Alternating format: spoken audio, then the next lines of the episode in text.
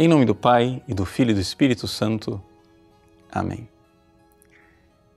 Meus queridos irmãos e irmãs, iniciamos o tempo do Advento e agora os nossos olhos se voltam para o Natal, para o Senhor que vem.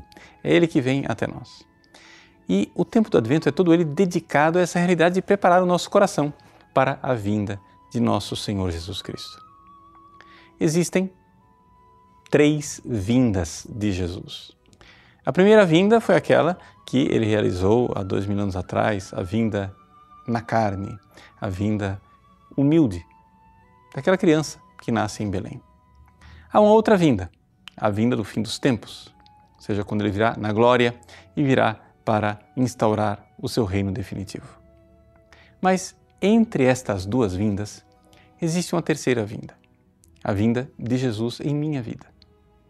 Ele vem no meu dia a dia e ele vem de forma secreta, ele vem na graça, ele vem no toque suave da graça.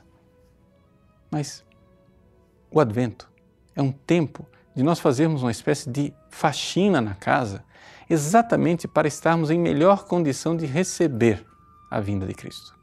Receber a vinda de Cristo porque iremos celebrar o Natal, a primeira vinda.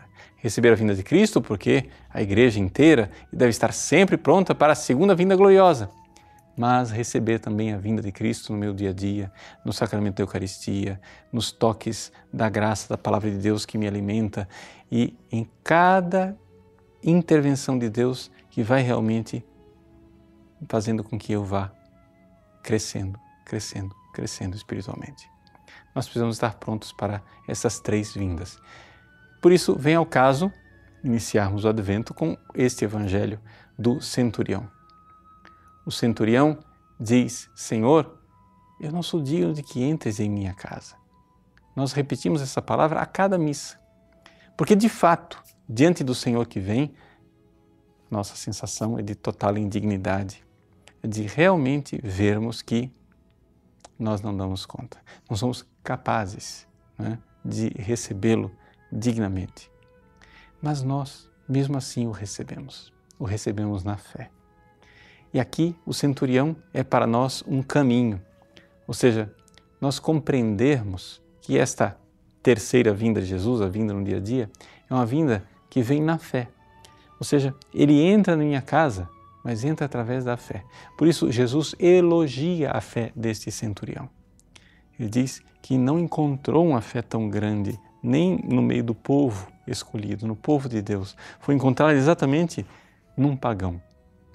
Jesus espera esta fé de nós.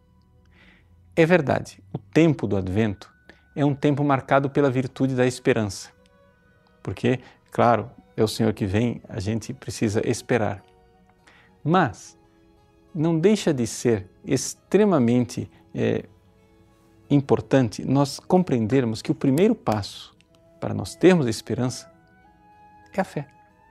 Porque a nossa vida espiritual é um edifício de três andares. Se você não construir o primeiro andar, não vai ter segundo andar. Se você não construir o segundo andar, não vai ter terceiro andar. E quais são esses três andares? O primeiro é a fé, o segundo é a esperança e a terceira é a caridade. Pois bem, nós iniciamos com a fé. Nós cremos verdadeiramente no amor do Cristo que quer vir até nós e que quer entrar na nossa vida.